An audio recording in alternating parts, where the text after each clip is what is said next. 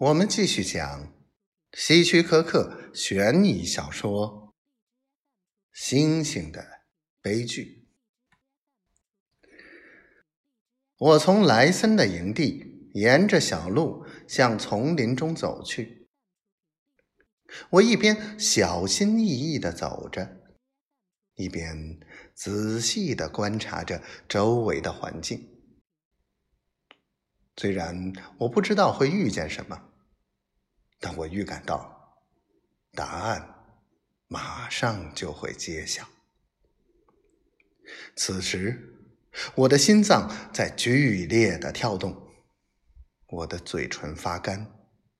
脑海里突然想起了莱森对猩猩的暴行。他把猩猩绑在树干上，而凶猛的鳄鱼就在一旁虎视眈眈。天哪！莫非是那只猩猩出事了？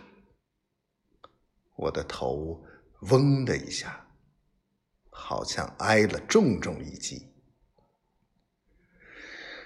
足足过了三分钟，我才慢慢缓过劲儿来。我必须赶快找到莱森和他的猩猩。于是，我朝河边跑去。跑到河边，我却看到奇怪的一幕：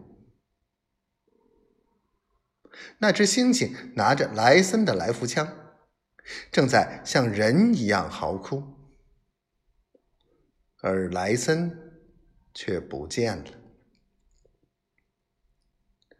莱森在哪儿？我冲着猩猩大叫：“他在哪儿？”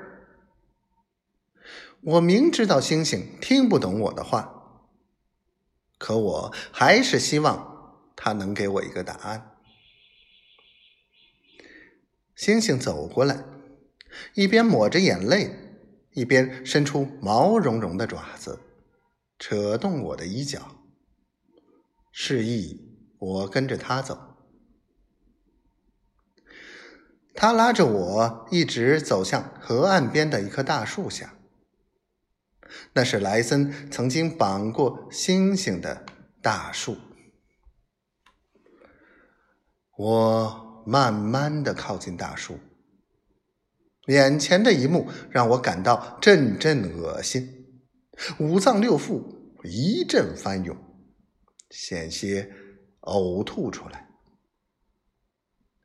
只见那棵大树上缠绕着一条又粗又长的绳索，绳索里捆着两只衣袖，衣袖里还有半条断臂。